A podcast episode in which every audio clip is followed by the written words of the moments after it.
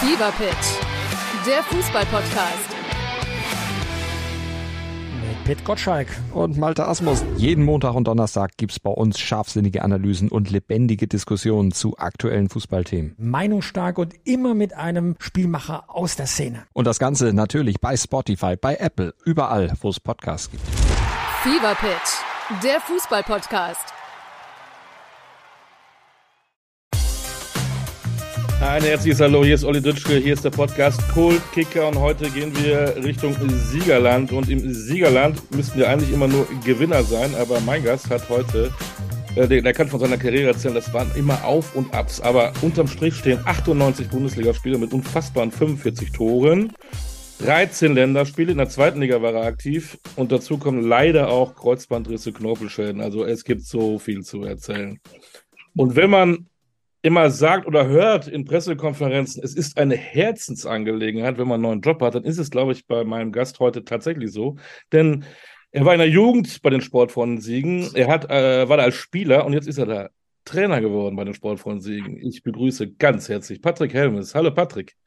Vielen lieben Dank für die netten Worte und einen wunderschönen guten Tag. Ja, guten Tag. Ist es denn jetzt wirklich die Herzensangelegenheit, wieder zurück bei den Sportfreunden Siegen? Es ist auf jeden Fall das Gefühl von zu Hause. Ja.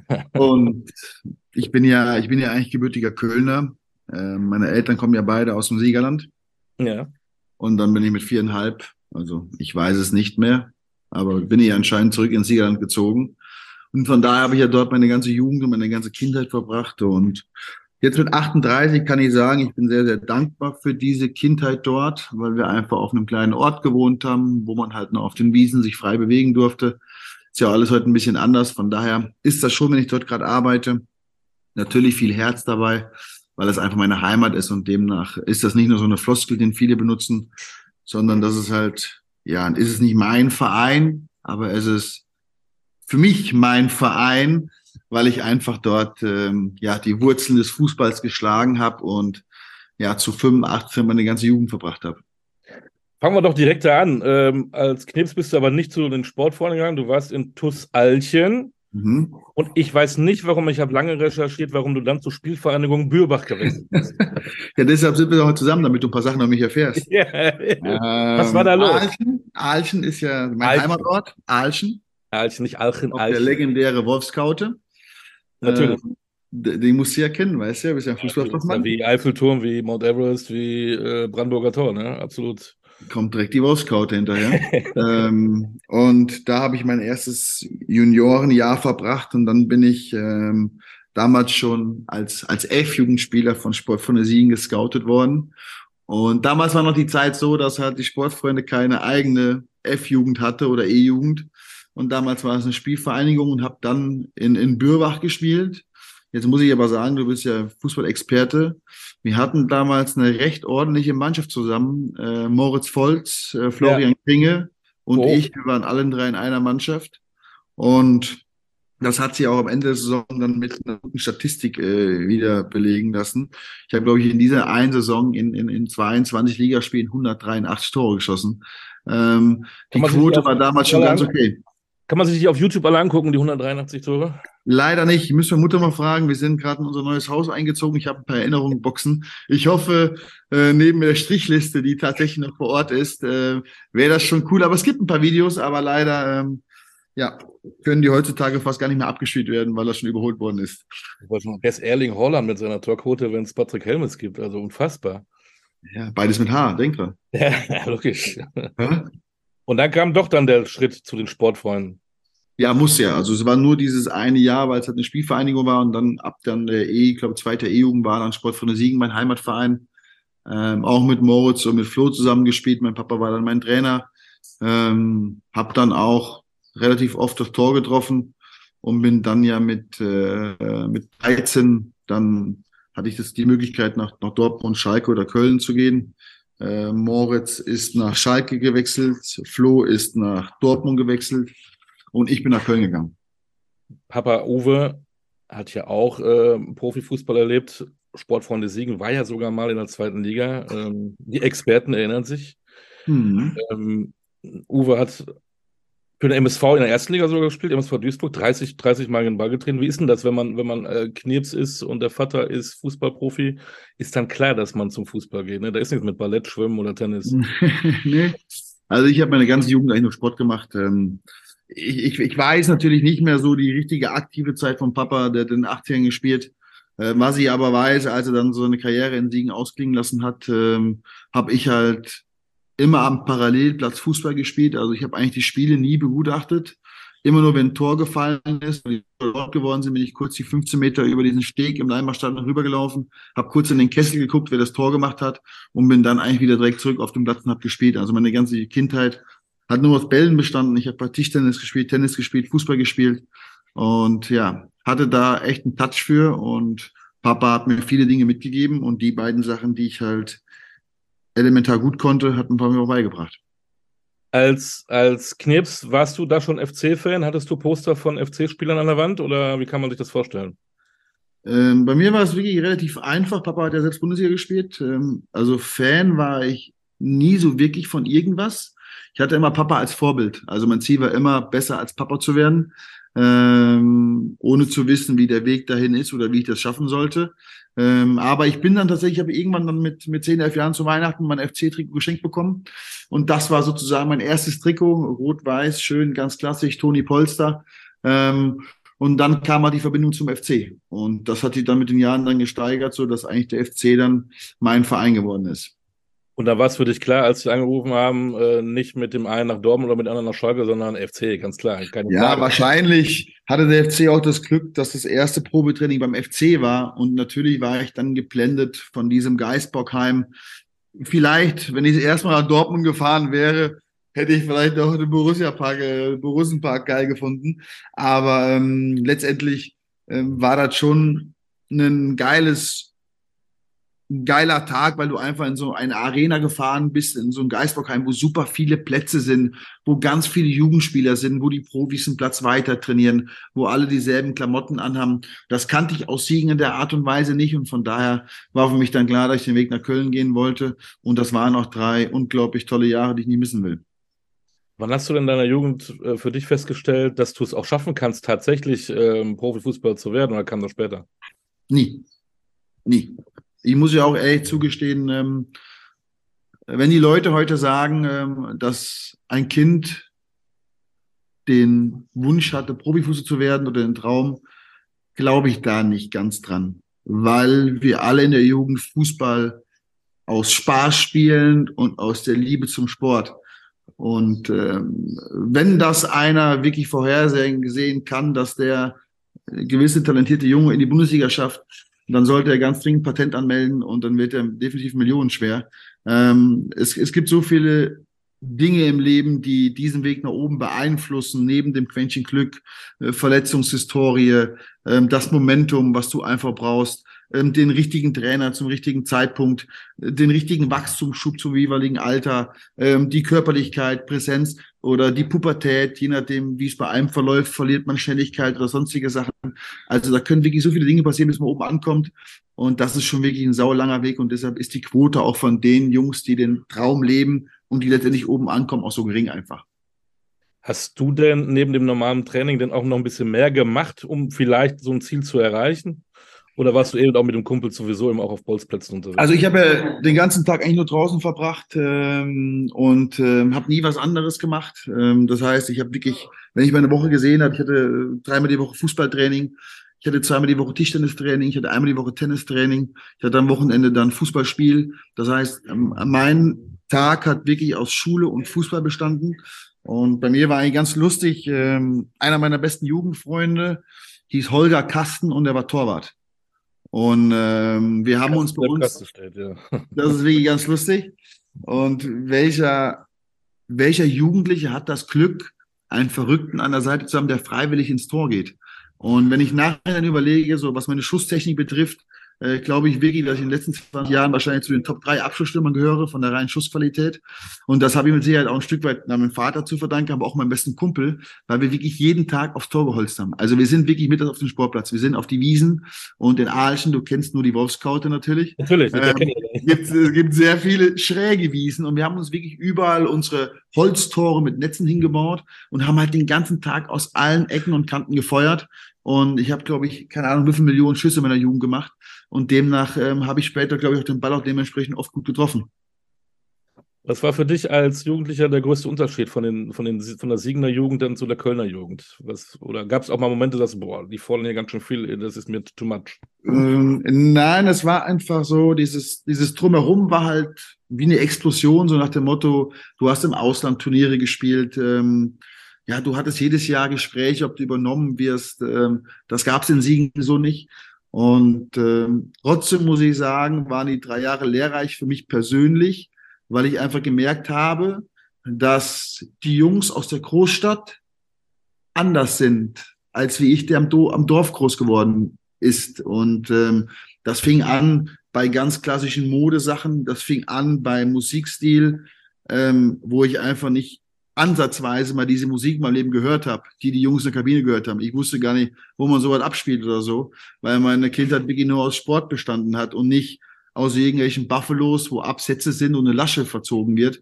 Und da habe ich schon teilweise dort gesessen und muss zugeben, ähm, dass ich schon wirklich überfordert war manchmal damit. Nicht mit dem Fußball selbst, weil ich hatte das Problem einfach, dass ich körperlich ähm, kleiner war als die anderen. Ich bin halt relativ spät gewachsen, deshalb eben auch das Thema mit der Pubertät ähm, dass einfach ähm, ich den Schuss erst mit 17 gemacht habe oder 16,5. Bin dann in einem halben Jahr um 20 Zentimeter gewachsen und habe in Köln im jedem Jahr auch die meisten Tore geschossen. Aber ich habe gemerkt, dass ich körperlich gegenüber den anderen zurück war. Also ich sagte, wie es ist beim Duschen, ähm, Mann, da haben die einen Sixpack gehabt, da wusste ich noch gar nicht, wie ich das schreiben muss. Also das ist, war, war wirklich unglaublich, mit 14, 15 schon. Und ich habe da gestanden am Handtuch und habe gedacht, Alter, wann kommt denn bei dir der erste Muskel mal?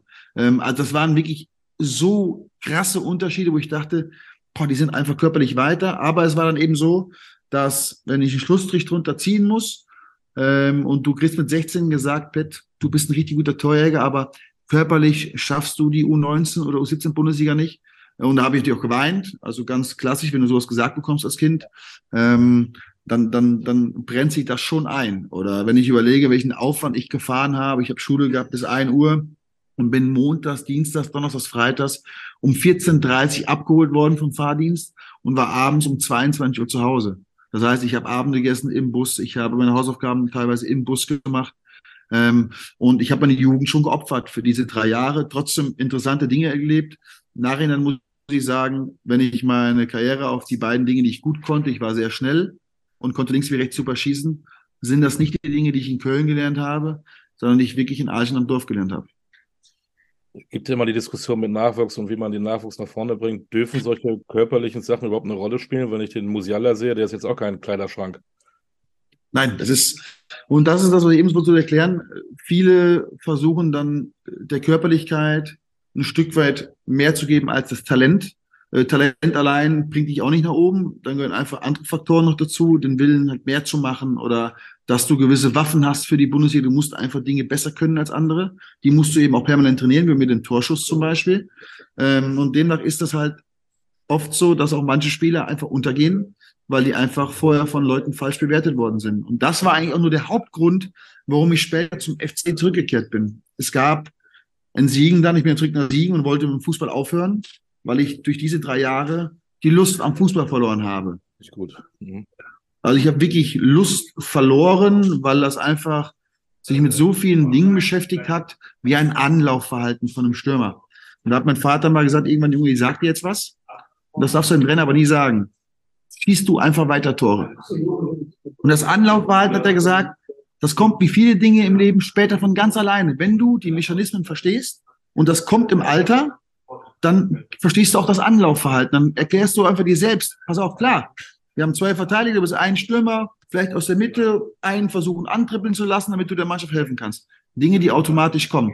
Und ähm, wenn man ganz ehrlich ist, heute sitzen wir jetzt hier in einem Podcast, hätte mein Vater damals die Abmeldung bei Sportfreunde Siegen unterzeichnet, würde ich heute nicht mit dir sitzen. Und es war wirklich nur eine Unterschrift. Meine Mutter hatte schon unterschrieben, weil sie mich nicht zwingen wollte, weil ich meine ganze Jugend aufgegeben habe, weil ich nur im Bus saß und gespielt habe. Und dann kam die Zeit, wo ich gesagt habe, okay, ich möchte mehr Zeit mit Freunden. Und dann war ich eigentlich mit 17 an einem Punkt, wo ich aufhören wollte. Was hättest du denn lang gemacht? Ja, ich bin ja gelernter Elektroinstallateur. Ich bin einer der wenigen Fußballer mit einer Ausbildung noch. Ich weiß nicht, was ich gemacht hätte, wenn ich ehrlich bin. Also ähm, das ist das, was ich sage, dieses Momentum und die Einstellung meines Vaters, der mich dazu gezwungen hat, weiterzuspielen, habe ich dann später zum Nationalspieler gemacht. Und das war wirklich eine Unterschrift. Und es wäre alles anders gekommen. Und ich bin damals dann eben aussortiert worden in Köln und bin nach Siegen zurück. Dann habe ich auch zum ersten Mal gelernt, dass es auch persönliche Probleme gibt. Also der Trainer, den ich hatte, ähm, der konnte mit meinem Vater nicht so gut. Er mochte nicht, dass ich aus einem großen NRZ komme, weil er der Meinung war, das bringt nichts. Und demnach ähm, hat er mich dann auch nach ein paar Wochen aussortiert. Und dann habe ich angefangen, in der B2 auf Asche zu spielen. Also ganz traditionell. Und da habe ich zu meinem Vater gesagt, so jetzt ist Schluss, jetzt will ich nicht mehr. Jetzt war ich ins Köln raus. Jetzt bin ich nach Siegen raus im September. Und jetzt soll ich in die B2 gehen. Das war halt wirklich noch wie früher. Die B1 war relativ hoch und die B2 hat Kreisklasse gespielt. Das heißt, ich habe dann auf der Asche wieder gespielt, in der Siegener Umgebung. Und ich war natürlich zu gut für diese Liga. Und da habe ich zu meiner Mutter gesagt, okay, es ist Schluss, ich höre auf. Und meine Mutter hat es unterschrieben. Ich bin dann den ganzen Tag extra auf dem Sportplatz. Hatte gehofft, mein Vater kommt heim, da schreibt's einfach. Dann bin ich abends nach Hause, dann meint er schon, komm her, Junge, ich erzähl dir mal was. Und da hat er mir den Zettel unterschrieben und hat aber so einen kleinen Haken dran gesetzt mit einer, mit einer, dass ich auf die Rückseite schauen soll. Und da war eine Wohnungsannonce. Da hat er gesagt, Junge, wenn du das morgen einschmeißt, ziehst du auf der Stelle aus. Und ich war damals, nochmal, ich muss Ihnen erzählen, ich hatte kein Konto zu dem Zeitpunkt oder ich war maximal im Knacks-Club von der Sparkasse Mitglied ähm, und habe dann gesagt, okay, dann musst du halt in den sauren Apfel beißen und machst weiter und habe zu meiner Mutter gesagt, okay, wir finden jetzt Agreement. Ich will dann auch leben, wie ich möchte. Das heißt, wenn ich Bock auf eine Gyros Pommes habe vom Training, dann essen wir vom Training Gyros Pommes. Wenn ich Bock auf einen Gyros Teller habe danach, essen wir Gyros Pommes. Und so habe ich das tatsächlich wirklich dann gemacht. Ich bin dann teilweise vorher in die Pommesbude gegangen und dann zum Trainingsplatz. Und mein Vater hat in meiner ganzen Karriere, glaube ich, vielleicht zehn Bundesligaspiele live gesehen, weil er einfach die Ruhe haben will. Aber in diesem Jahr ist er dann tatsächlich samstags mitgefahren, hatte aber auch einen anderen Grund, weil es war dann so in der Kreisklasse, mir wurde oft dann Schläge angedroht, weil ich war immer ein bisschen klein aber habe die Gegner natürlich immer zerstört mit Toren. Und dann haben sie irgendwann gesagt, pass mal auf, nach dem Spiel kriegst du richtig auf die Fresse. Und dann ist Papa immer kurz vor Abpfiff ins Auto, hat das Auto angemacht und ich mit Abpfiff direkt zum Auto nach Hause zu duschen. Also das sind wirklich geile Geschichten eigentlich. Und so bin ich beim Fußball geblieben und habe dann in der A-Jugend dann durchgebombt und habe dann aus Köln und alle anderen 18, ich konnte alle 18 Bundesligisten mir aussuchen, wo ich in Siegen war. Und habe ja. mich dann für das finanziell wirklich mit Abstand schlechteste Angebot aus Köln entschieden nur weil ich den zeigen wollte, dass sie halt eben fünf Jahre vorher einen riesen Fehler gemacht haben. Und jetzt im Nachhinein kann man es ja sagen, aus diesen ganzen Jahrgängen von mir bin ich der Einzige gewesen, der dann tatsächlich bis oben durchgeschossen ist und weiter. Und alles andere spielt dann letztendlich in der, in der zweiten Liga, dritten Liga oder Regionalliga. Und das war eigentlich dann ein ziemlich schönes Gefühl, wieder dazustehen und zwar ganz oben. Ja, überragende Geschichte. Gute Geschichte, ja, absolut. Wann hast du denn diesen Spaß wieder gekriegt? Du warst doch kurz davor, komm, ich gehe jetzt, weiß ich nicht was. Äh ich habe diesen Spaß tatsächlich in dieser B2 zurückgewonnen. Auf der Asche. Auf der Asche tatsächlich. Ähm, da waren ganz, ganz einfache Jungs dabei. Die waren froh, dass ich da war. Ähm, der Trainer, sage ich heute noch, vielleicht gibt es bessere Trainer, aber der hat es halt geschafft, mich machen zu lassen. Und der hat mich mal in den Arm genommen und gesagt, du machst das schon. Natürlich wusste er auch, dass ich schwer entscheide. Und, und dieses Jahr war eigentlich für mich in meiner Jugend das prägendste, äh, weil ich dadurch wieder so richtig Bock auf Fußball bekommen habe. Und dann war es eben auch Zufall. In der A-Jugend gab es dann wie heute auch eine einzige U19. Und den Trainer kannte mein Vater halt, weil die B2 hat ja auch keine Beachtung im Verein. Also ich brauche es nicht glauben, dass der B1-Trainer bei der B2 mal geguckt hat damals. Das gab es nicht, weil die Distanz zu groß war zwischen den beiden Ligen. Und da hat er gesagt, pass auf, Uwe, ich kenne dich ja gut, ich nehme den Pet meiner Vorbereitung dazu, aber ich kann dir sagen, es hat bis jetzt noch keiner aus der B2 in die A1 geschafft. Das ist utopisch.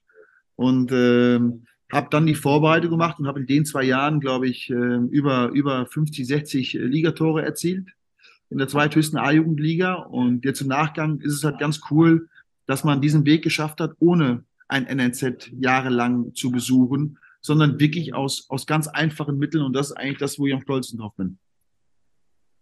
Großartig, das klingt echt super. Ähm, dass die Kölner dich wollen, ist ja das eine. Du warst ja schon da, aber ich finde das ja Wahnsinn. Andere hätten mal gesagt, nee, zu diesem, Entschuldigung, Scheißverein, die mich damals so dermaßen aufgemischt haben, da gehe ich mit Sicherheit nicht nochmal hin. Für dich war das aber, ey Leute, ich zeig's euch, Stinkefinger. Es ist genau, es war einfach diese Einstellung. Ich hätte damals auch nach Leverkusen und Dortmund gehen können, überall. Und äh, mein Berater damals, Gerd von Bruch, der immer mein Berater war, ähm, hat dann schon gesagt, nochmal, es gibt weitaus lukrativere Angebote, aber darum ging es mir halt nie. Ich wollte einfach den Leuten zeigen und beweisen, dass ich ähm, einfach besser bin und weiter bin, als sie damals gedacht haben. Und ähm, ja, aber das ist im Fußball dann so, da haben wir auch nie wieder drüber diskutiert oder die Leute von damals haben auch nie wieder gesagt, so nach dem Motto, es war ein Fehler vielleicht. Aber das ist eigentlich für, für viele Jugendspieler ein ganz gutes Beispiel, dass es nicht immer der direkte Weg nach oben sein muss, sondern dass du auch wenn du im zweiten Glied irgendwo stehst, trotzdem maximal erfolgreich sein kannst. Hm. Wie war für dich der Übergang von der Jugend zu den Senioren? Wie groß ist der Unterschied? Wie kann man sich das vorstellen? Ja, es ist, ähm, also man kann sich ja nicht drauf einstellen. Das ist also eben so zu erklären. So natürlich will man Profi werden.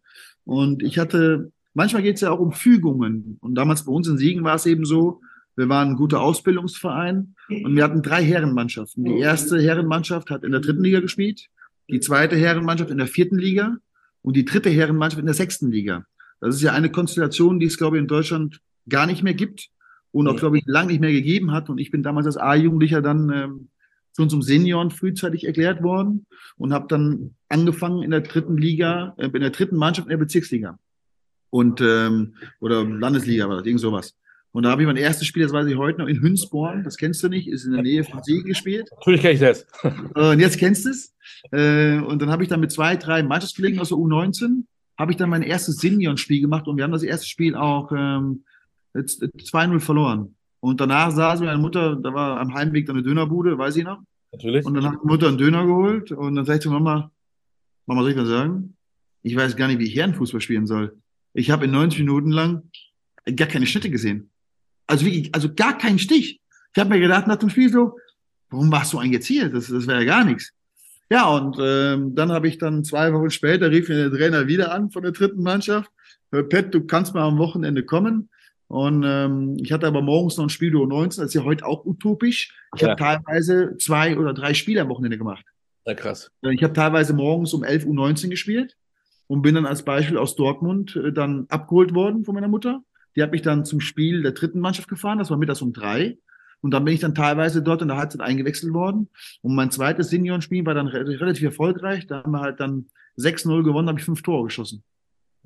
Und im dritten Spiel habe ich dann nochmal dort gespielt. Da haben wir dann, glaube ich, drei oder vier, zwei gewonnen, habe ich wieder zwei Tore geschossen. Und da hatte ich halt schon in der dritten Mannschaft einmal eine Quote von drei Spielen und sieben Tore. Auf einmal habe ich gedacht, krass, geht doch diese Liga. Ja. Und äh, dann bin ich aber dann schon im letzten Spieltag oder zweitletzten Spieltag schon bei der zweiten Mannschaft eingesetzt worden in der Oberliga. Das war dasselbe Prozedere wie in der dritten. Erstes Spiel, gar keine Aktion. Nix. Also wie gedacht, boah, da ist ja noch mal zwei Ligen drüber. Also, das, wie soll ich das denn schaffen? Und dann am letzten Spieltag bin ich dann sogar mal in den Kader von der ersten noch reingerutscht, habe ich nur auf der Bank gesessen. Und dann war wieder der nächste Sprung, wo ich dachte, leck mich doch am Arsch. Das schaffst du doch gar nicht. Ja, und Fakt war dann, ich bin dann im, im Sommer dann zu dem Pro, in, in die Herrenabteilung komplett hochgerutscht natürlich, musste ich ja, der Jugend war ich raus. Und habe dann im ersten Jahr in der Oberliga 26 Spiele gemacht, 18 Tore, also eine gute Quote. Und habe aber parallel 17 Spiele in der ersten Mannschaft gemacht. Aber ich bin davon 16 Mal eingewechselt worden. Also mein erstes Jahr war eigentlich Gold wert. Ich habe in der vierten Liga regelmäßig gespielt und gescored und bin aber parallel schon in der ersten Mannschaft immer wieder eingewechselt worden und durfte auch ein Regionalligator gegen Eschborn damals erzielen und hatte in dem Spiel dann einfach über 40 Spiele.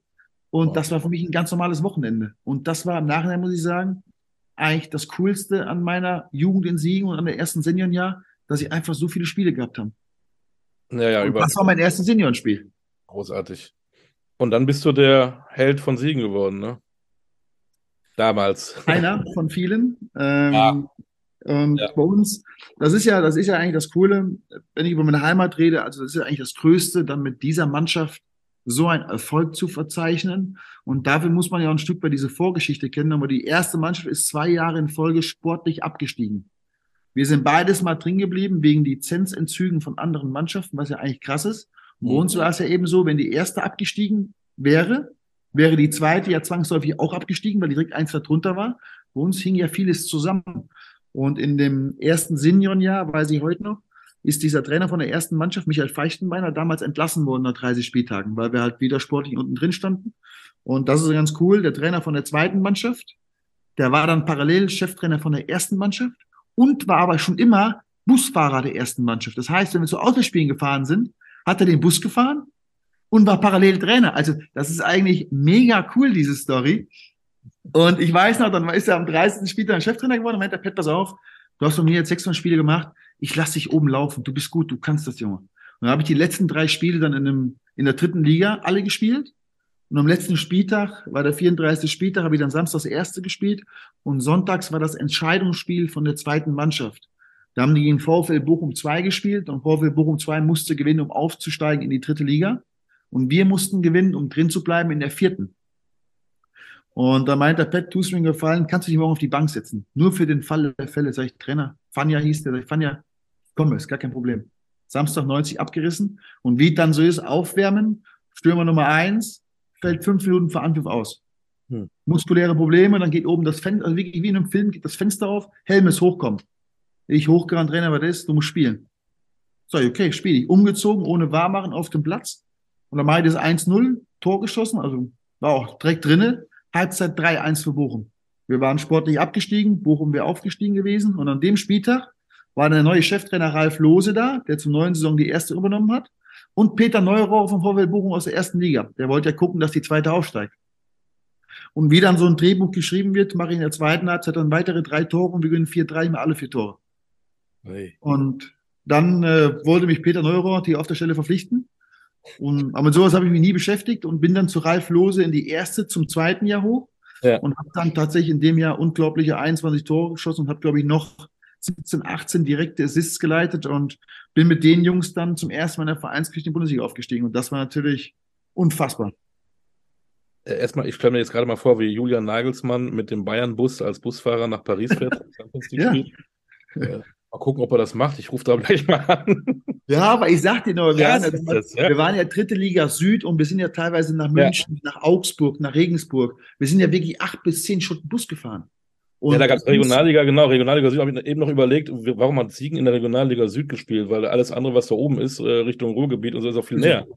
Ja. Hat keiner verstanden, wir waren zum Süden und damals ich hatte damals äh, Trainer Regensburg Mario Basler, Trainer Darmstadt Bruno Labbadia, Trainer Hoffenheim Hansi Flick. Also das war schon eine, eine Wahnsinnsliga mit und Kickers Offenbach. Wirklich geile Traditionsspiele. Und wir haben immer am Siegen, an Siegen schön freitagsabends ge gespielt. Und das war geil, vor sechs, sieben, zehntausend Zuschauern. Und das sind echt Dinge, wo ich echt gern drüber rede. Und das sind echt geile, äh, geile Momente gewesen. Sorry, jetzt steigt der Provinzverein aus, aus dem Siegerland, steigt in die zweite Liga auf. Und was macht äh, Pat Helmes? Der geht. Ja, das ist dann so. Ja, ähm, genau. ich habe ja schon, schon relativ früh, wir sind ja dann zum Juni aufgestiegen oder Ende Mai und ich habe ja schon im September in Köln unterschrieben. Also schon nach zwei Monaten Ligabetrieb habe ich schon beim FC ja. unterschrieben. Und ähm, ja, für mich war dann klar, ich will den nächsten Step gehen, ähm, obwohl das in Siegen natürlich ein unglaublich tolles Momentum war in der Heimat mit den Jungs. Aber wir wussten ja dann noch nicht, ob wir aufsteigen. Also wir waren ja gut gestartet. Ja, ja, richtig. Und wir sind ja vor die zwei Jahre sportlich abgestiegen. Dass wir mit dieser Mannschaft wirklich dann in die Bundesliga aufsteigen, hätte ja nie einer an Pfefferling drauf gewettet. Und demnach äh, bin ich dann halt nach, ähm, nach Köln und, und Ralf Lose, der Erfolgstrainer, ist ja dann nach St. Gallen in die erste Liga in der Schweiz. Und dann hat sich an Siegen auch was verändert und ja, man hätte auch die Bundesliga halten können. So ist es nicht. Das sind dann die, die Geschichten. Dein erstes Bundesligator hast du dann, aha, welch Witz, gegen Leverkusen gemacht. Komm wir nachher noch. Ja, du hast so eine geile Karriere, aber bist mit dem FC dann abgestiegen. Zum ersten Mal dann in der Karriere eigentlich auch so, so was Negatives, ne, was die Mannschaft angeht. Es gab nicht zum Spiel Köln gegen Siegen in der zweiten Bundesliga, weil Siegen dann leider auch abgestiegen ist. Äh, als Fußballer, wenn, wenn das eigentlich nur bergauf geht, jetzt weg von diesen äh, in den Jugendgeschichten, aber du bist dann ein Profi, du bist, spielst erste Liga, und dann steigst du ab. Wie nimmt einen das mit? Muss ich zugeben, ähm, fand ich doof, aber war schnell verarbeitet für mich. Weil ich muss einfach sagen, dass das erste ich hatte in der Jugend dieses Auf und Ab. Also eigentlich immer auf, dann in Köln kurz einen Knick und wieder hoch. Mhm. Und so war das im ersten Jahr Köln auch. Ich bin ja dann in eine Bundesliga-Mannschaft gekommen und war für mich alles neu. Und im ersten Jahr ging es für mich eigentlich erstmal darum, ich hatte ja einen Zwei-Jahres-Vertrag, das muss man ja wissen, ging es darum, einfach Fuß zu fassen. Also in der ersten Liga, ich bin 19 Jahre, ähm, Spielzeit bekommen und habe dann in der Hinrunde auch in den ersten vier Bundesligaspielen zwei Tore geschossen, was ja schon eine super Quote ist als, als Jungspund. Ja, eben. Und habe dann leider zwei Bänderrisse erlitten im Sprunggelenk, wo ich dann drei, vier Monate ausgefallen bin und habe im ersten Jahr ja, muss man sagen, im Anführungsstrichen nur 13 Spiele gemacht. Mhm. Äh, wovon davon aber auch nur, äh, ich glaube, drei oder vier von Beginn an waren und alles andere waren Einwechslungen. So war mein erstes Jahr. Und, und trotzdem war das brutal lehrreich. Und ich glaube, weil ich halt nicht die so viele Spielzeit hatte, ging das nicht so nah an mich ran. Also klar, im Umfeld hat man schon gesehen, was das bedeutet. Aber für mich als Junger, das ist ja auch eine, eine schöne Sache, die junge Leute haben, ist das irgendwie einfacher wegzustecken. Und dann von- war für mich der Fokus eher auf, okay, wir sind abgestiegen, aber jetzt ist meine Chance gekommen. Ja. Poldi ist dann weg nach Bayern. Ähm, ich war dann ein Jahr drin. Ich weiß, wusste dann, wie die Mechanismen funktionieren und bin dann natürlich in der zweiten Liga reingegangen als Stammspieler und habe einen unglaublichen Start hingelegt in den ersten, in den ersten äh, fünf Spielen, bis ich mich dann zum ersten Mal schwer verletzt habe.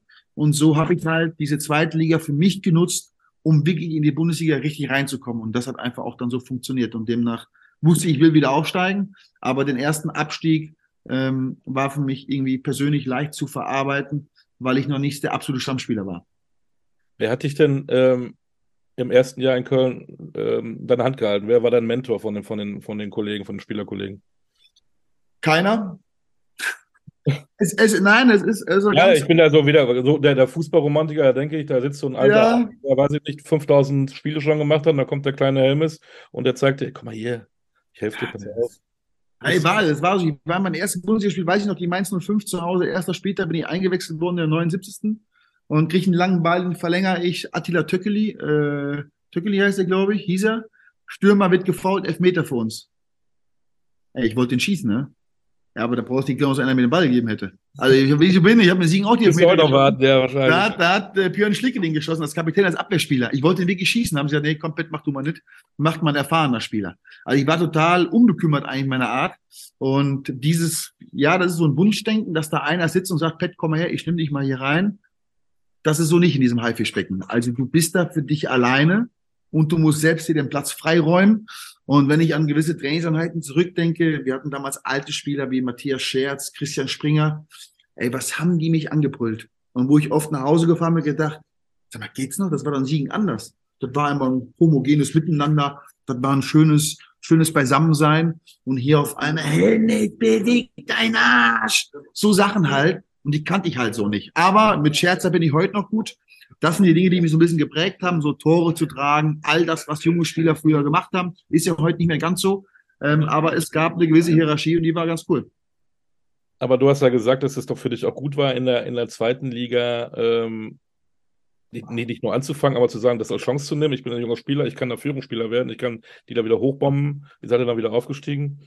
Was ich auch spannend finde, du bist da, ich weiß gar nicht, ich habe nicht nachgeguckt, wie viel, aber einer der wenigen Zweitligaspieler, die tatsächlich dann Nationalmannschaft gespielt haben. Als Zweitligaspieler wurdest du nominiert. Ja, ich glaube, es gibt, ähm, ich glaube, Lukas Podolski, Stefan Effenberg hat es, glaube ich, mal geschafft und ich. Ich glaube, viel mehr gibt's nicht. Gar nicht, ne? Nee, nee, nee. Und das, das war natürlich auch krass. Ich habe im ersten Zweitliga-Jahr dann in 19 Spielen 14 Tore geschossen. Ähm, und den Rest habe ich halt gefehlt wegen einem Mittelfußbruch. Und, und demnach ähm, war das schon eine geile Statistik, aber ich wollte halt dann mal so richtig ein Jahr durch. Und das Aufstiegsjahr habe ich dann alle 33 oder 44 Spiele gemacht. Ähm, und dann kommst du zu, zur Nationalmannschaft, wo ich die Jugend ja nie gespielt habe. Ich habe ja gar keine Jugendnationalmannschaft gespielt, bis zu U21. Ähm, und das war ja dann natürlich dann den Adler auf der Brust, natürlich das allergrößte. Wer hat dich denn da angerufen? Wie, ist, wie, wie kann sich das denn vorstellen? Hast du damit überhaupt gerechnet? War das ein Thema? Oder gut, Kölner Express hat wahrscheinlich was geschrieben. Ich Nee, weiß nee, über, überhaupt nicht. Ich habe damit Ja, gar nicht. gerechnet. Ich habe ähm, sonntags mit meinem Kumpel zu Hause FIFA gespielt. Weiß ich noch. Und dann meine ich, hat, ähm, hat Yogi, glaube ich, selbst angerufen oder Hansi, aber ich weiß nicht mehr genau. Und ich dachte halt erstmal, das wäre eine Verarsche oder so. Ja, logisch. Weil die hatten äh, Dienstags oder Mittwochs Länderspiel gegen Dänemark in, in Duisburg. Und da meinte er, äh, hast du Zeit? Da sag ich, wie hast du Zeit? ja, du, wir wollen dich gerne Nationalmannschaft einladen, A-Mannschaft. Äh, du hast einen richtig guten Weg hingelegt und wenn du Bock hast, kannst du direkt nach Düsseldorf kommen ins Hotel. Da sage ich, ernsthaft? Ja, ist kein Spaß. Und dann bin ich tatsächlich gesagt, Stefan, ich muss fahren. Ich muss zur Nationalmannschaft.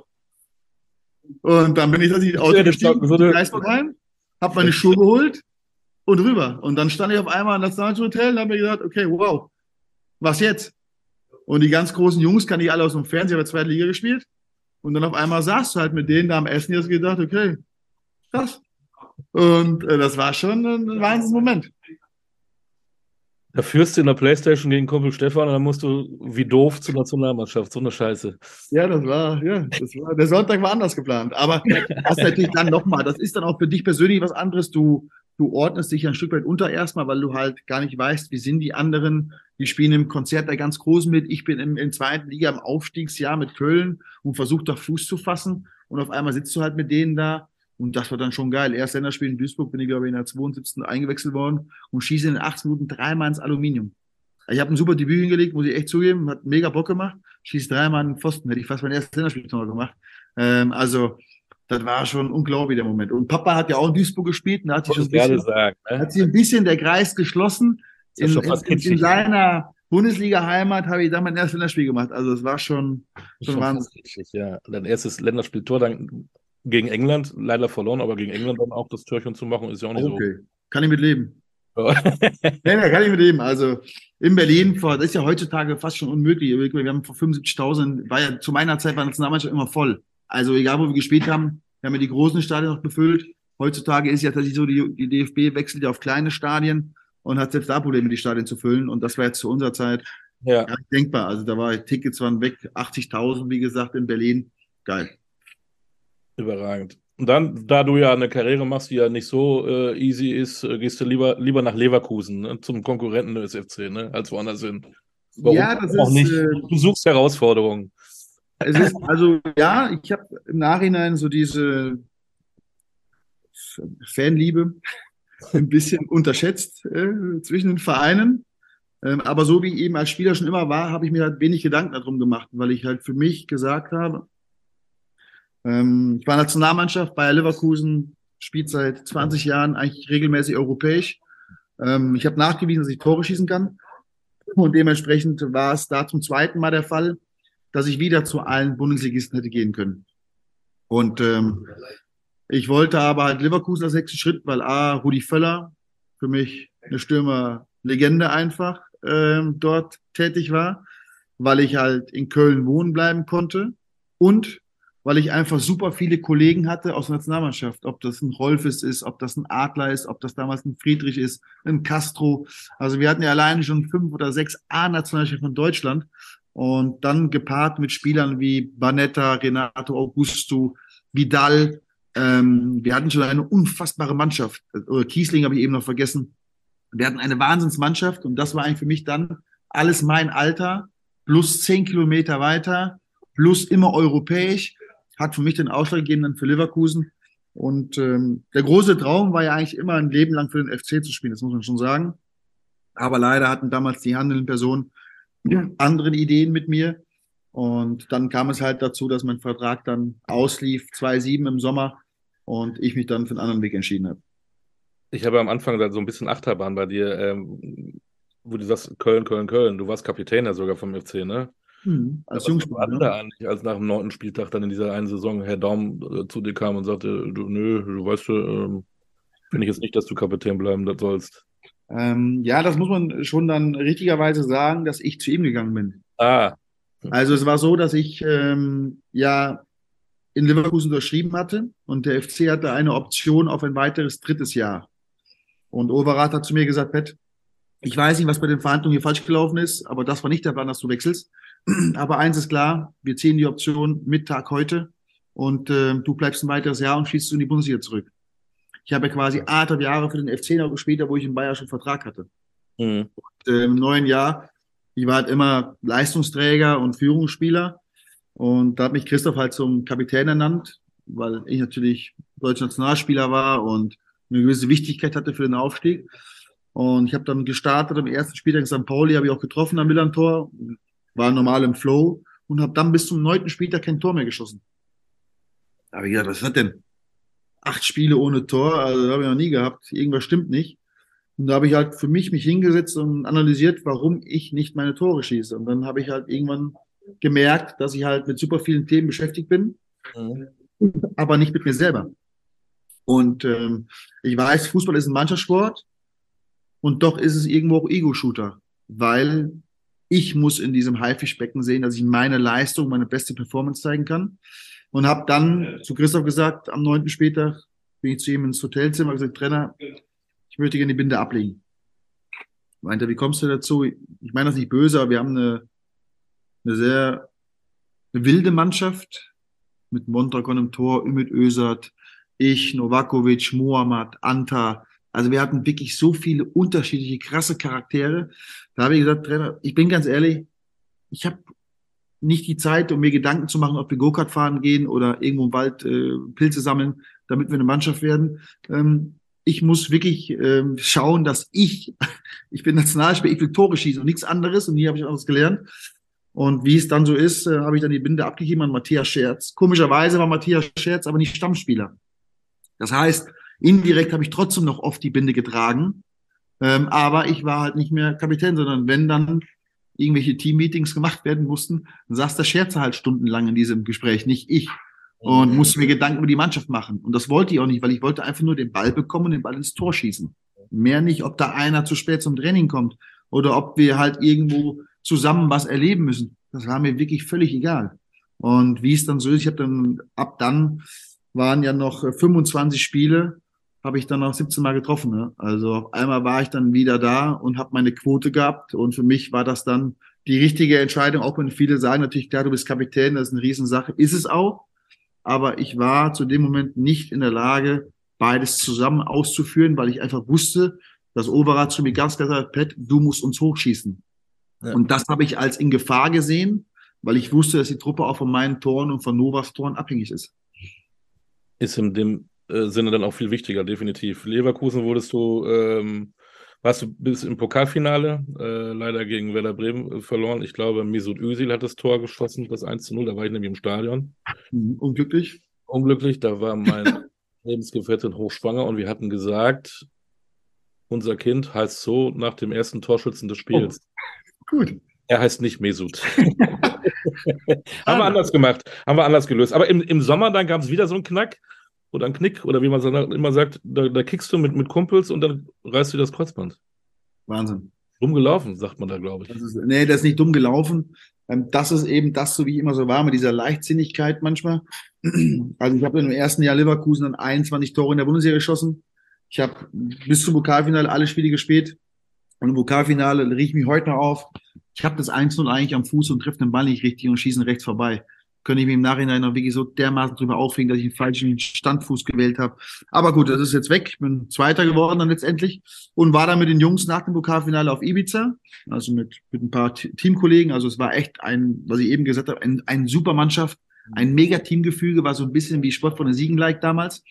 Und wir haben echt viel Spaß zusammen gehabt. Dann sind wir in der Ibiza, mein Bruder, mein bester Kumpel war auch mit. Und dann rief ich einen alter Kollege aus Siegen an und der würde heiraten und er würde bei der Hochzeit so einen kleinen Spaß machen mit alten Fußballern. Ich ganz klar, ey, mega Idee, ich komme zurückgeflogen, bin dann in, in die Bayer Arena gefahren, um meine Schuhe zu holen, hab Labadia noch getroffen, der rausgeflogen ist. Äh, der hat auch seinen Spind geräumt, da meinte der Pet, was machst du denn jetzt? Ja, jetzt gehe ich erstmal zum Hochzeitkick. Und dann schaue ich mal. Und ich, weil es war damals so, das wissen ja wenige, äh, Mario Gomez ist dann für, lass mich lügen, für 33 Millionen zu den Bayern. Ja. Und mich hatte Horst Held kontaktiert ah. und wollte mich als Gomez, als Gomez Nachfolger.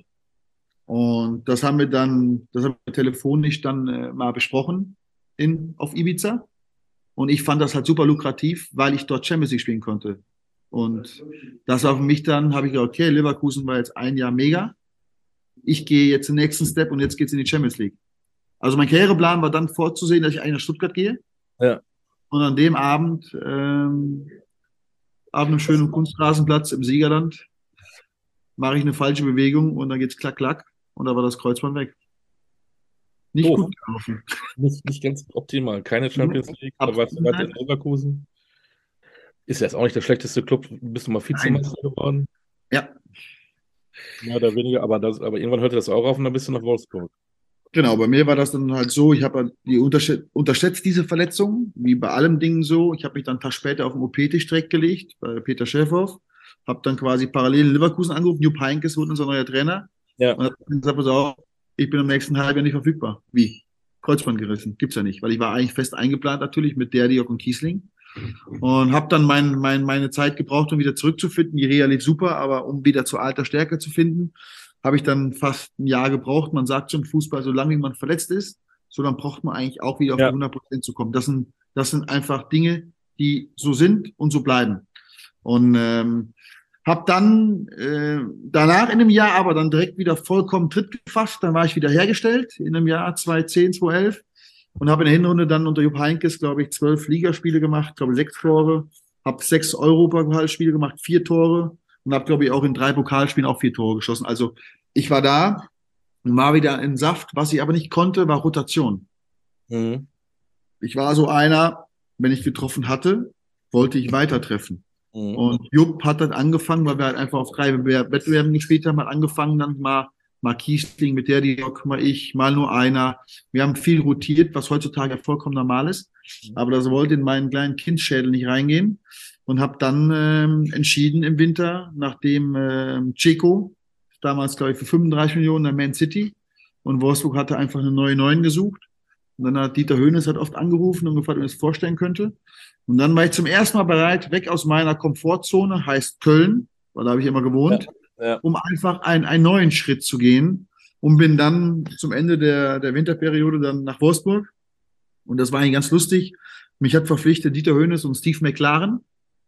Und ähm, wir haben Ja, dann Riesenerfolgsgeschichte. Ja, Absolut. Und ich bin dann, weiß ich noch, war am Wochenende mit einem Kumpel in Berlin, bin sonntags abends nach Leverkusen geflogen, schnell Klamotten gepackt, montags morgens dann Sportmedizinische in Wolfsburg und freitags abends war Derby in Hannover.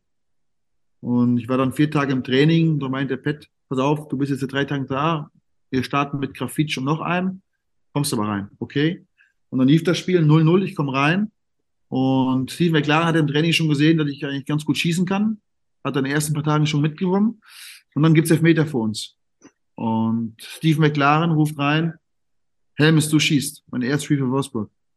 Und dann kommt Diego zu mir und sagt, Pet, pass auf, du bist vier Tage da, ich mach das. Habe ich, okay, jetzt willst du nicht aufmucken, lässt dir Diego schießen. Diego schießt drüber. Wir verlieren 1-0. Nach dem Spiel, McLaren und Diego gehen sich fast an den Hals. Also es war fast eine Prügelei in der Kabine. Da habe ich mir gesagt, nach fünf Tagen, okay, läuft. Der Start war ganz gut. Tag später, McLaren entlassen worden. Habe ich gesagt, wow, der erste schon weg, der mich geholt hat. Und eine Woche später war Dieter Höhnes weg. Saß ich nach zehn Tagen, war ich heute noch im Ritz-Carlton im Wolfsburg Hotel. Und von denen, die mich geholt haben, war keiner mehr da. Keiner mehr da. Und dann habe ich zum ersten Mal so gemerkt, scheiße. Ähm, habe ich gesagt, scheiße, das sind eigentlich die Jungs, die die geholt haben. Was machst du denn jetzt? Da wurde Pierre Delbarski Cheftrainer, der war vorher Co-Trainer. Litti war super, ein Riesenmensch. Äh, leider hatte Litti auch keinen Erfolg gehabt mit uns, weil die Truppe war echt schwer und ich habe unterschätzt, wie es ist, im Winter in eine Truppe reinzukommen. Ich kannte das natürlich auch noch nie, weil ich immer im Sommer bin, gewechselt bin. Und die Mechanismen waren in der Truppe klar, die Abläufe waren drin. Dieser, dieser Berg runter, den wir gefahren sind, der Strudel, der lief schon. Wir waren ja im Abstiegskampf in Wolfsburg dann. Und dann kam im März Felix Magath. Und das hat dann natürlich die ganze Situation nochmal verändert für mich. Und ich weiß noch, als ich abends im Hotel saß und wir hatten geguckt, wer Trainer wird. Und dann rief mich Marcel Schäfer an und Sascha Rita. Und dann meinten die so, sag ich so, okay, wie wird's denn jetzt? Weil die kannten ihn aus dem Meister, ja, war ja schon mal in Wolfsburg. Und äh, da haben sie nur gesagt, stell dich aufs Schlimmste ein, was du dir vorstellen kannst, und es wird noch schlimmer. Da sage ich, das ist doch mal eine Aussage. War es denn so? War es denn so? Ja, es war, es war schon Wahnsinn. Aber man muss trotzdem sagen, ähm, die ersten Wochen ist das kein Problem, weil es ist vieles neu und man will auch sich damit messen mit diesem Maximaltraining und sagen, hey, okay, mach mal, ich schaff das schon. Und die ersten paar Wochen, muss ich sagen, hat dieser Kraftzirkel auch wirklich Bock gemacht. Es war alles so anstrengend, das kann man sich nicht vorstellen. Aber irgendwie bist du danach raus, hast gedacht, geil, geil, haben wir gepackt. Aber nach ein paar Wochen kommt dann doch irgendwann die mentale Müdigkeit und die hat mich auch aufgefressen und in dieser Rückrunde habe ich auch gar nicht Fuß gefasst unter ihm. Äh, weil ich damit gar nicht klarkam, was der da gemacht hat im Training teilweise. Ich kannte das so nicht und habe das auch manchmal gar nicht verstanden und habe auch mal nett nachgefragt, das mochte er aber auch nicht. Und ähm, dann habe ich, dann habe ich zum, zum Sommer schon versucht, wieder die Biege zu machen, weil ich sagte, das wird doch nie wahr was mit uns. Und dann gehe ich in die Sommervorbereitung bei ihm und auf einmal die Vorbereitung, auf einmal sagte ich, ey, läuft ja. War hart, aber ey, du bist drin, erster Spieltag in Köln, schieße ich direkt zwei Tore gegen FC. Dann nächster Spieltag Bayern zu Hause, mache ich ein Tor wieder, aber unberechtigterweise abgepfiffen. Unter drei Spielen sagt er zu mir, äh, Pet, pass mal auf, ähm, ich brauche dich nicht mehr. Sag ich, wie? Ich habe da alle Spiele gespielt. Ja, und dann ähm, hat er schon, hat er mir Vereine, Vereine schon kommen lassen. Und dann durfte ich rüber ins Ritz-Carlton und mit diesen drei oder vier Vereinen reden. Und da habe ich dann gesagt, pass auf, Felix, ich wechsle jetzt nicht. Ich wechsle nicht. Ja, und dann hat er mich dann mal laufen geschickt, zwei Wochen. Und dann hat er mich wieder spielen lassen. Und da hat er zu mir gesagt, Pet, du hast leider nie gelernt zu verteidigen. Du gehst erstmal zu Lorenz Günther Köstner in die zweite Mannschaft. Ja, da bin ich dann auf einmal im September oder nee, später, Oktober, November, bin ich dann in Wolfsburg von der ersten rausgeflogen in die zweite. Und da meint er so, ja, ich guck mal, wie du dich dort verhältst, wie du trainierst und bin mit Lorenz im Austausch und wenn er wieder gut ist, kommst du wieder zurück. Dieses Gespräch zu Lorenz und ihm hat nie stattgefunden, das war ihm egal. Und ich dann den Lorenz Günther Köstner angerufen, weiß ich heute noch, war ich ein Dreivierteljahr in Wolfsburg und gedacht, okay, fuck, jetzt stehst du wieder an einem Punkt, wo es nicht weitergeht. Du bist oben rausgeflogen, jetzt spielst du im Elsterweg-Stadion auf einmal mit der zweiten Mannschaft und aber freitagsabends spiele ich in St. Pauli 2. Und dann sage ich zu Lorenz, weißt du was, ist eh scheißegal, ich spiele bei dir mit. Meint er, was, du spielst mit? Kein Profi will spielen bei mir. Sag ich, doch, komm, ich spiele mit, ich bin Fußball verrückt. Und da weiß ich noch, freitagsabends minus vier Grad, eiskalt, 100 Zuschauer im Elsterweg-Stadion und ich gegen St. Pauli 2, macht es 1-0, mir gedacht, boah, läuft ja Regionalliga Nord, mega. Süd habe ich ja schon gespielt, kenne ich, Jetzt muss ich beim Norden den Nachweis machen. Äh, und dann kriege ich aber rote Karte in der 80. Ja. Dann habe ich mich von so einem kleinen Spieler, so einem Verteidiger ein bisschen locken lassen. Der wollte dann mir irgendwas Dolles sagen und dann wollte er einen Freischnitt ausführen, habe ich ihm das Bein gestellt und ist er drüber gefallen, hat der Schiri gesehen, habe ich rot bekommen. Ich abends mir gedacht, scheiße, Pet, du Idiot. Erstes Spiel, direkt rote Karte. Felix Sietert, was machst du denn jetzt? Okay, bist du selber, rufst den Günther, Lorenz Günther Köstner an und entschuldigst dich. Ich, Lorenz, angerufen abends um zehn, halb elf, sag ich, Trainer, pass auf, war keine Absicht. Da war auch nichts eigentlich. Tut mir leid. Aber weißt du was? Ich zahle 500 Euro in die Mannschaftskasse. Sagt er, gut. Reden wir morgen drüber. Nächsten Morgen Videoanalyse. War nur eine Szene, hat er gezeigt. Nur meine rote Karte und hat in Slow Motion ablaufen lassen wie ich vorher was sage zu ihm, ihm dann das Bein stelle und dann lache. Da meinte er, ja, der Pet hat gestern Abend angerufen. Das wäre Zufall gewesen, die rote Karte. Da habe ich ein bisschen bloßgestellt für die Truppe, weil ich kannte die Jungs erst seit zwei Tagen, waren ja alles so 20-jährige Burschen. Ja. Dann bin ich dann aufgestanden und gesagt, okay, pass auf, ich zahle jetzt die Mannschaftskasse und dafür zeige ich euch die nächsten Wochen, warum ich Nationalspieler bin. Also ich zeige euch, was wirklich der Unterschied ist. Und dann äh, bin ich dann vier Wochen gesperrt worden. Das heißt, bis Winter durfte ich auch kein Spiel mehr spielen. Und dann muss ich sagen, das war wieder so ein Element wie in Siegen damals in Köln. Diese Wochen in der zweiten Mannschaft war dann mein Turnaround. Ich habe wirklich unglaubliche Art und Weise trainiert. Ich habe dann auf einmal so eine, so eine intrinsische Motivation gefunden, wo ich immer mehr und immer an die Spitze weitergegangen bin. Ich habe super trainiert, habe dann Läufe, habe den, den Athletiktrainer von den Profis angerufen und gesagt, hey, ich will mehr machen mit dir, hab so, was Felix gerne macht, so 10 mal 400 Läufe, 10 mal 800 Meter Läufe, die wirklich wehtun, habe ich dann oft noch parallel gemacht und dann war Winterpause. Also war eine geile Zeit. Ich habe immer neue Freunde kennengelernt in Wolfsburg, bin angekommen in der Stadt nach ja. einem Jahr und hatte wirklich Spaß am Fußball wieder, wie damals in der Jugendsieg. Auf einmal ich dachte, ey, wie geil ist das denn? Abends mit den jungen Burschen mal in die Bar, mal FIFA spielen, Training richtig Gas geben, gut. Und dann meint der Felix, auf, wir fliegen ins Trainingslager mit den Profis nach Dubai. Du bist nicht dabei, du bleibst bei den Amateuren aber du bist ja Profi, du hast das Recht auf einen Trainer. Weil die Amateure sind auch ins Trainingslager gefahren. Ich hatte nie, ich durfte nicht mit mit Amateuren. Ich durfte nie ins Trainingslager, musste einfach zu Hause bleiben. Und dann hat er mir einen Trainer abgestellt und dann meinte, was machen wir denn? Ja, wir gehen mal morgens ins Schwimmbad. Sag ich, wie, wir gehen ins Schwimmbad? Ja, dann bin ich ins Schwimmbad mit meinem Artillerietrainer und dann gab's da so einen Sprudellauf, also wo du ja so ein bisschen Dynamik von hinten bekommst und dann sollte ich einfach eine Stunde mich da im Kreis treiben lassen. Einfach, das kannst du dir nicht vorstellen. Da saß der Athletrainer auf der, auf der Liegebank und ich war in diesem Wasser wie ein kleines Kind und habe mich einfach eine Stunde lang der in, diesem, in diesem Strudel da bewegt. Jetzt mit der Poolnudel. dann habe ich danach gesagt zu dem Olli Mutschler war das damals, Olli, pass auf, habe ich einen Bock zu, lass uns bitte auf die Laufbahn gehen. will jeden Tag, dass du mich quälst. Wir haben dann diesen Kanal, Mittellandkanal ist ja dort. Mhm. Und ich musste damals immer, für mich war immer Brücken. Der hat immer gesagt, Brücke eins, zwei, drei, vier, bis der muss sie laufen und wieder zurück. Das waren teilweise 17,5 Kilometer eine Strecke. Und die habe ich teilweise zweimal am Tag gelaufen. Also teilweise bin ich 35 Kilometer am Tag gelaufen. Und da habe ich immer gesagt, okay, weil der Athletin war richtig fit. Wir machen folgendes. Du läufst links rum, ich laufe rechts rum. An der Brücke gucken wir, wer vorne ist. Wir laufen nur noch Duelle ab jetzt. Und da habe ich, dann bin ich wirklich in einen, einen Fitnesszustand geraten. Das war schon wirklich abartig. Habe ich Duelle gegen den Athletrainer gespielt, bei allen Sachen, die gingen. Und habe dann eine Rückrunde, irgendwann rief er einen an und meinte, Pat, nee, hat er gesagt, Lieblingsstürmer, ich habe eine Truppe für dich. Da hat er Virginia gekauft und so. Da meinte er, jetzt habe ich Spieler für dich, die den Ball geben. Und in der Rückrunde habe ich dann bei ihm, glaube ich, äh, zwölf Tore geschossen und habe eine unfassbare Runde gespielt. Und dann war alles gut. Und dann war ich drin in Wolfsburg. Hättest du fast Marathonläufer werden können. Hätte ich wirklich. Aber ich muss sagen, also ich hatte einen Fitnesszustand, das war, das war wirklich, ich hätte durch Wände laufen können. Das war ein Gefühl, war krass. Aber wenn es dann läuft, dann holst du dir gleich mal wieder einen Kreuzbandriss.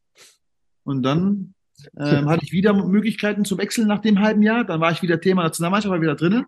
Ja. Konnte auch dann auf den 212er EM-Aufzug aufspringen, habe ich dann nicht ganz geschafft.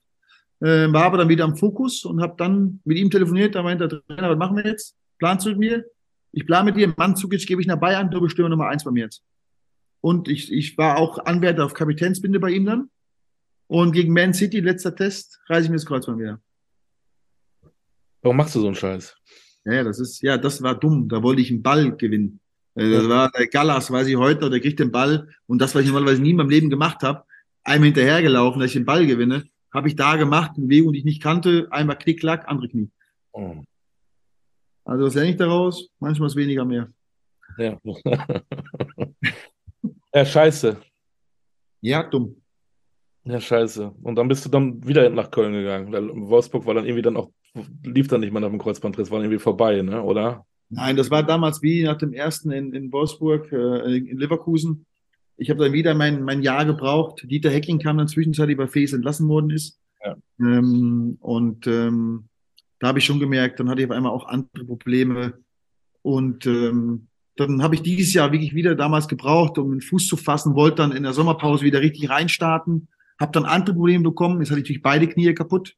Die waren auch beide wieder relativ gut. Dann hatte ich dort aber eine, eine Entzündung am, am, am Knochen, am Knochen, wirklich eine Knochenentzündung. Da konnte ich wochenlang nicht trainieren und da habe ich gemerkt, okay, jetzt ist der Punkt gekommen, wo ich nicht weiterkomme, sondern jetzt muss ich spielen. Weil bei Dieter kam ich nicht mehr so richtig rein, weil ich einfach körperlich nicht in der Lage war gerade, Ja. da mitzugehen, das Tempo. Dann sollte ich halt in der zweiten spielen, habe ich auch zwei, drei Spiele gemacht in Regionalliga Nord und habe dann für mich aber entschieden, dass jetzt der Punkt gekommen ist, wo ich zurück will zu einem Verein, wo ich halt gesetzt bin. Und das war ich dann schließlich natürlich auch in Köln und wo ich weiß, dass ich meine Qualität wieder auf den Platz bringe. Das heißt, der Spaß war wieder ein Stück weit weg, weil ich einfach durch die zweite schwere Knieverletzung gezwungen worden bin, andere Wege zu gehen. Und demnach ähm, war dann der Weg zurück nach Köln dann eben einfach frei. Und wieder Köln, zum 57. Mal wieder Köln. Sie nach Köln. Und die haben auch die, die Türen offen gehalten und gesagt, Pat, komm hier, alter Kölner, Ja, die waren ja damals in der zweiten Liga, die wollten ja aufsteigen und was wussten, ja mal geschafft, genau. die wussten natürlich auch um meine Quote. Ich hatte ja, glaube ich, in der ersten, zweiten Liga habe ich eine Quote von ich glaub, 177 Spiele, 88 Tore.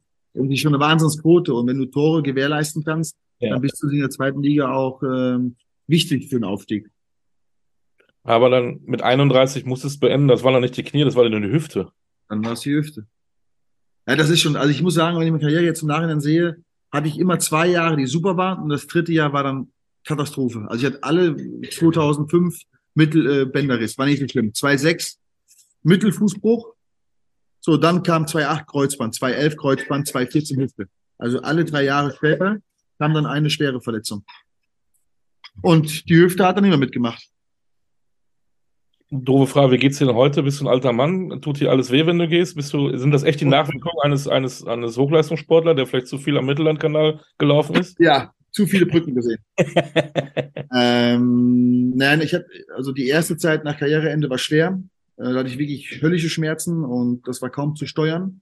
Ich habe ja vier Kinder und ähm, die sind mir schon weggerannt alle. Also ich konnte auch nicht hinterher. Ich musste teilweise auch vier, fünf Meter gehen, Pause. Vier, fünf Meter gehen, Pause. Und ähm, aber jetzt mit der Zeit, wo sich das alles dosiert, geht's natürlich. Es geht mittlerweile ganz gut. Ich kann wieder auch mal joggen gehen oder ein bisschen Ball treten, aber nicht zu oft. Also ich kann nicht regelmäßig Fußball spielen, auf gar keinen Fall. Wie war für dich die Zeit, als du gemerkt hast, ey, scheiße, Pat, ähm, das läuft nicht mehr. Es ist wohl vorbei. Was mache ich denn dann? Das war schon scheiße. Ja, Ähm, fangen wir es doch beim weil- Namen. War scheiße. Und, und, und, uns, uns fehlt ja allen so ein bisschen immer die Wertschätzung das, was wir tun. Und dann habe ich zum ersten Mal realisiert, was wegbricht. Also dieses vor 50.000 Torschießen und gefeiert werden. Ähm, das, was ich mein Leben lang gemacht habe, weg. Und die ersten paar Tage ging das noch eigentlich relativ gut. Ich kam noch einigermaßen mit klar. Habe dann natürlich auch versucht, bei den Spielen immer unten bei der Bank dabei zu sein. Und das war eigentlich mein größter Fehler, dass ich nicht direkt versucht habe, einen Cut zu machen, weil dann habe ich schon teilweise auf der Bank auch schon mal geweint oder so, wenn dann einer ein Tor geschossen hat. Ich habe dann so in die, in, die, in die Mengen reingeguckt und gemerkt so, weg, ist weg, kriegst du nicht mehr wieder, ist einfach weg. Und dann fängst du an, die Gedanken zu machen natürlich, wie du, ähm, wie du halt jetzt anfängst. Was machst du jetzt weiter? Du bist 31. Ja, natürlich hast du auch vernünftiges Geld verdient, so ist es nicht. Aber das ist ja nicht der Kernpunkt des Lebens, sondern du willst ja gebraucht werden, du willst was tun.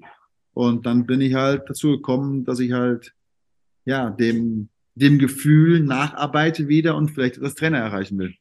Mhm. Wie ist da die Leidenschaft? Wie ist da, äh, wie sind da deine Ziele? Weil jetzt unter uns Brüdern so erfolgreich war bisher deine Trainerkarriere ja nicht unbedingt. Ja, es ist, Im Vergleich zu deiner ähm, Spielerkarriere.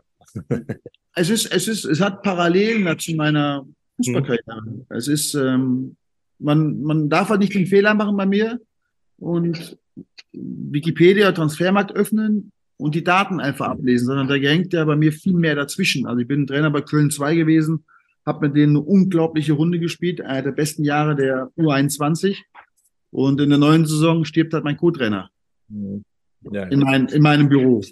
Und das war der Grund, warum ich dann in Köln aufgehört habe. Und dann habe ich halt ein halbes Jahr gesucht, ähm, den Weg halt über Erfurt, wo Stefan Emmerding Cheftrainer war, der meinte, vielleicht kriegst du den Kopf frei. Ich habe mich ausleihen lassen. Ähm, das heißt, auch eine kurze Trainerstation mit einer Insolvenz, wo ich nicht mehr dort sein konnte, weil die mir ein Hotel nicht mehr leisten konnten. Ähm, bin dann in Leverkusen in die Jugend, was zwei Jahre okay war, habe meinen Fußballlehrer gemacht. Ähm, bin dann nach Österreich, was total spannend war, Cheftrainer von der zweiten Mannschaft in der dritten Liga, Co-Trainer in der ersten Bundesliga. So gerade mit meiner Familie in einen Terroranschlag rein. Ähm, höre dort auf, weil wir zurück wollten als Familie. Und dann Aachen, kann man sagen, war eigentlich die erste Station, die dann vielleicht nicht so lief, wie sich das man sich vorgestellt hat. Wir wussten um die Schwere der Aufgabe. Ähm, wir wollten eine junge Mannschaft aufbauen. Das braucht Zeit. Die Zeit hast du als Trainer heute aber nicht mehr so dolle. Und jetzt bin ich Trainer in Siegen. Von daher war nicht alles schlecht. Ähm, vielleicht bei diesen Schicksalsschlägen würde ich vielleicht auch schon woanders stehen. Ähm, aber ich habe in meinem Leben gelernt, so ist es einfach. Und das muss man akzeptieren und das Beste daraus machen. Und deshalb gebe ich weiter Gas, weil Fußball meine große Liebe ist. Ich will da gar nicht so in die Tiefe gehen, weil da gibt es vielleicht auch andere Podcasts. Nichtsdestotrotz dich fragen, bei diesen zwei, ich sag's mal, Schicksalsschlägen, hilft das denn auch irgendwo, weil man dann auch ein bisschen geerdet ist und diese ganze Fußballblase vielleicht dann doch mit anderen Augen sieht, weil das doch alles nicht so wichtig ist? Also es hilft einem nicht, sowas zu erleben, weil Ja. das einfach Erlebnisse sind, die man nicht braucht. Aber man muss halt damit umgehen lernen. Und ähm, du hast schon recht, die Relation zu Fußball verändert sich ein bisschen. Das ist auf jeden Fall so. Ähm, was aber auch nicht unbedingt gut sein muss, weil wenn ich maximalen Erfolg haben will, brauche ich maximale Leidenschaft. Und Hm. wenn du durch gewisse Dinge erfahren hast, gab es Momente, wo gesagt hast, okay, das ist jetzt gerade nicht so wichtig, sondern anderes ist wichtiger. Sondern die Wichtigkeit im Fußball muss trotzdem beibehalten werden, damit du halt erfolgreich bist, weil du kannst nur erfolgreich sein, wenn du maximal viel leistest und auch durch manche Tränentäler durchgehst. Und das habe ich zumindest in meinem Leben gelernt, dass ich das einigermaßen gut hinbekomme. Was bist du für ein Trainer? Charakterisier dich mal. Oder was willst du für einer sein? Kumpel für die Mannschaft oder doch hierarchisch wie der Magath? Oder von wem hast du am meisten gelernt? Natürlich von allen, klar. Ähm, bastelt man da sich von jedem so ein bisschen was ab und das wäre mein Vorbild? Oder gibt es einen Trainer, der sagt, genau wie der möchte ich werden? Ich meine, ich habe ja in meiner Karriere gute Trainer, ich habe zwei Jahre Christoph Daum gehabt, ich habe zwei Jahre Mar gehabt, ich habe vier Jahre Hansi Flick, Jogi Löw gehabt, ich habe Jupp Heynckes gehabt, anderthalb Jahre, also äh, Peter Stöger, Menschenführung, sensationell. Also sehr, sehr coole Trainer, sehr unterschiedliche Trainer. Ich habe schon Dinge von Felix mitgenommen, was Disziplin angeht, was, Mhm. was der Fußball anbetrifft. Trainingsformen von Labadia, die ich sehr, sehr interessant fand, oder Jupp Heynckes oder Peter Hermann als überragenden Co-Trainer. Ähm, Du nimmst von allem schon etwas mit und natürlich äh, brauchst du mittlerweile eine Führung, wo du wissen, die Jungs können ihr beste Leistung bei dir abrufen. Natürlich, ähm, wie hat Jürgen Klopp mal gesagt, du bist der Freund, aber nicht der beste Freund. Und trotzdem brauchen sie Regeln wie Disziplin. Und, und da steckt so viel Wahres dran. Und ich arbeite schon sehr akribisch und bin besessen von dieser Sportart und versuche maximalen Erfolg zu generieren. Aber ich weiß auch einfach, dass ich trotzdem Stürmer brauche, der Tore schießt und der Abwehr die verteidigt. Also zaubern kann ich auch nicht. Ich weiß schon, dass mein Job von vielen Faktoren abhängig ist und vielleicht sogar von mehr Faktoren als bei anderen Jobs. Aber ich habe nicht alle Zügel in der Hand, sondern der Spieler steht immer noch selbst am Platz. Natürlich kann ich sagen, wir bauen zu dritt auf oder wie Robert Klaus, der asymmetrische Aufbau und abkippen, das Sechser. Das ist ja alles gut und schön. Aber die Jungs müssen ja am Platz das selber machen, so wie ich das damals auch gelernt habe. Und demnach versuche ich schon, einen Spagat hinzubekommen zwischen gewisse Vorgaben im Rahmen, wo sie bewegen dürfen und eben halt Dinge, die einfach vorgegeben sind. Hast du da auch so eine kleine Karriereplanung? Du hast ja eben erzählt, von Sportfreunde Siegen, dann nach Köln, dann nach Leverkusen international, eigentlich, eigentlich Stuttgart Champions League. Mhm. Äh, ist das jetzt für dich als Trainer ähnlich? Ähm, ja, ich hatte immer einen Karriereplan. Ich würde auch gerne ganz oben trainieren. Aber durch die ganzen Nummern, die ich in den letzten 50 Jahren erlebt habe, habe ich einfach gemerkt, dass einfach du gewisse Umwege brauchst. Ja. Und ähm, die bin ich bereit zu gehen. Die habe ich in der Jugend auch genommen. Wo das dann letztendlich endet, weiß ich nicht. Aber ich darf nie vergessen, dass ich erst 38 Jahre alt bin. Und ich kann diesen Weg auch noch in 20 Jahren schaffen. So ist das nicht. Das heißt, als, als Jugendspieler, Leute, löst du auch eine Jugend, um oben anzukommen. Und so sehe ich das Trainer jetzt auch. Ich gehe jetzt meine Wege und Siegen macht mir Spaß. Das ist Oberliga. Das ist auch schon vernünftiger Fußball. Parallel mache ich auch viel im Fernsehen aktuell als Experte und demnach ähm, hat das schon alles gerade so eine Richtigkeit, was ich tue und ich fühle mich auch wohl damit und trotzdem versuche ich weiter halt erfolgreich zu sein. Hätte der Spieler Helmes gerne unter dem Trainer Helmes gearbeitet? Ja, ich glaube schon. Also ähm, der, der Trainer Helmes hätte gerne den Spieler Helmes, weil er halt Tore garantiert hat, auf jeden Fall. Die brauchst du einfach. Ähm, aber ich glaube auch, mit mir als Trainer kann man, kann man sehr gut klarkommen. Ja, ich bin cool mit den Spielern, aber auch, auch sehr streng in gewissen Maßen, wo es halt dann gewisse Dinge einfordert. Aber trotzdem bin ich ein Mensch, den man reden kann. Und das ist, glaube ich, das Wichtigste.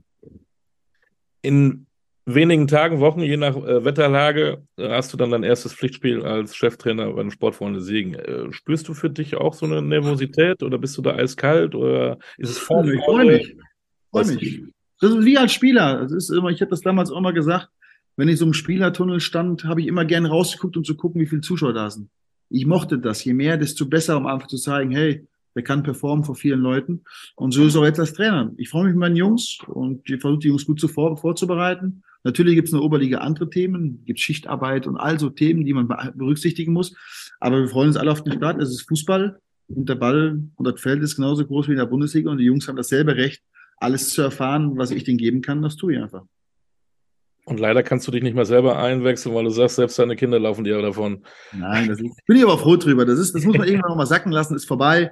Und jetzt versuche ich halt Dinge weiterzugeben und alles cool. Ich bin happy damit und ja, so passt das schon.